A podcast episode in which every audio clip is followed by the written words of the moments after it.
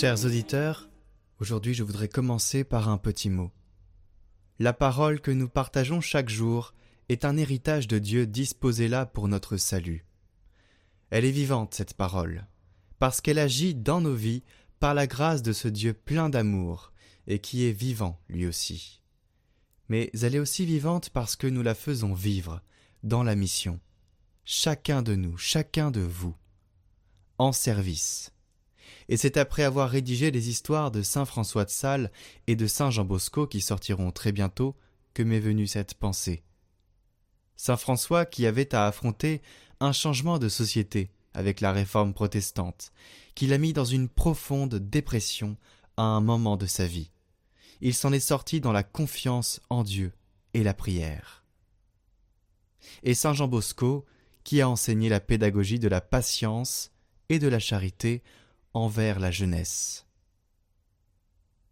Nous, dans la même disposition, faisons confiance à Dieu et restons des cœurs ouverts aux autres. Refusons cette idée de l'indifférence, de l'individualisme, du chacun pour soi. Créons du lien avec ceux qui nous entourent. Ayons une parole, soyons des lumières. Nos voisins, les gens que nous croisons souvent, nos collègues de travail, nos camarades de classe, ceux à qui nous n'osons jamais parler parce que nous avons des préjugés fondés ou pas.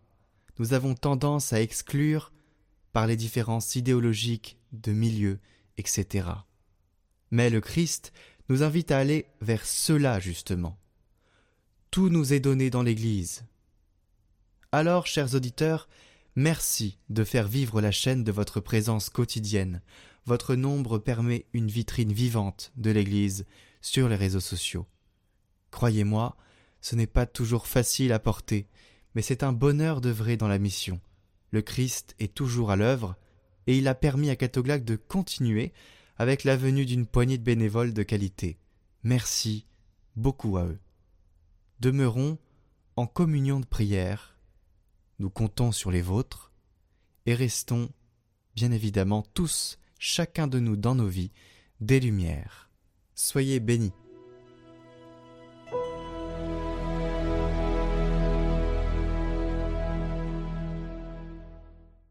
Lecture du deuxième livre de Samuel.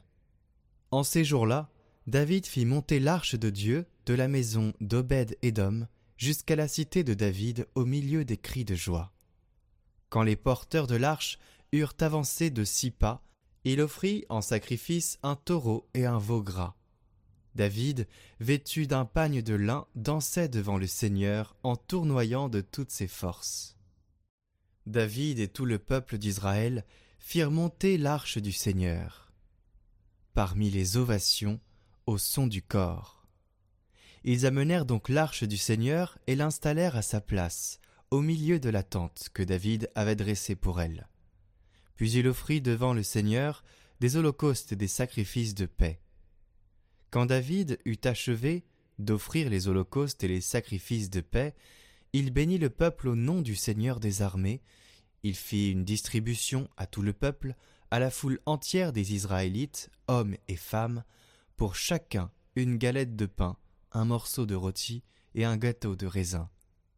Ensuite, tout le monde s'en retourna, chacun chez soi.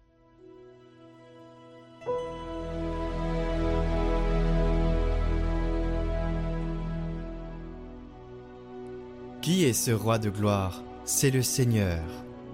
Porte, levez vos frontons, élevez-vous, portes éternelles, qu'il entre le roi de gloire. Qui est ce roi de gloire?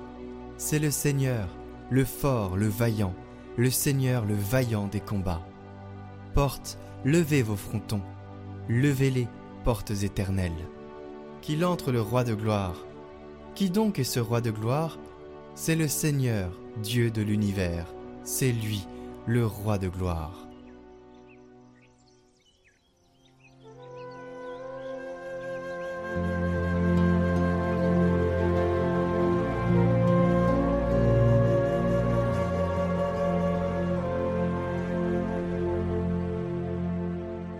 Évangile de Jésus-Christ selon Saint Marc. En ce temps-là, comme Jésus était dans une maison, arrivent sa mère et ses frères.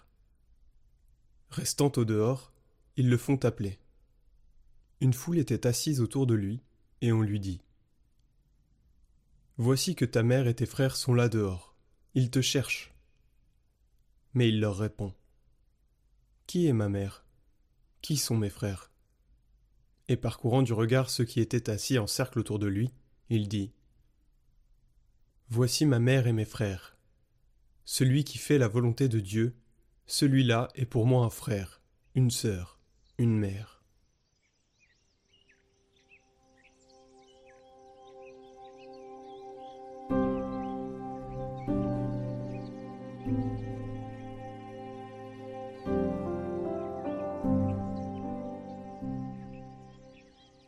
Commentaire de Saint Charles de Foucault Mon Père, je remets mon esprit entre vos mains.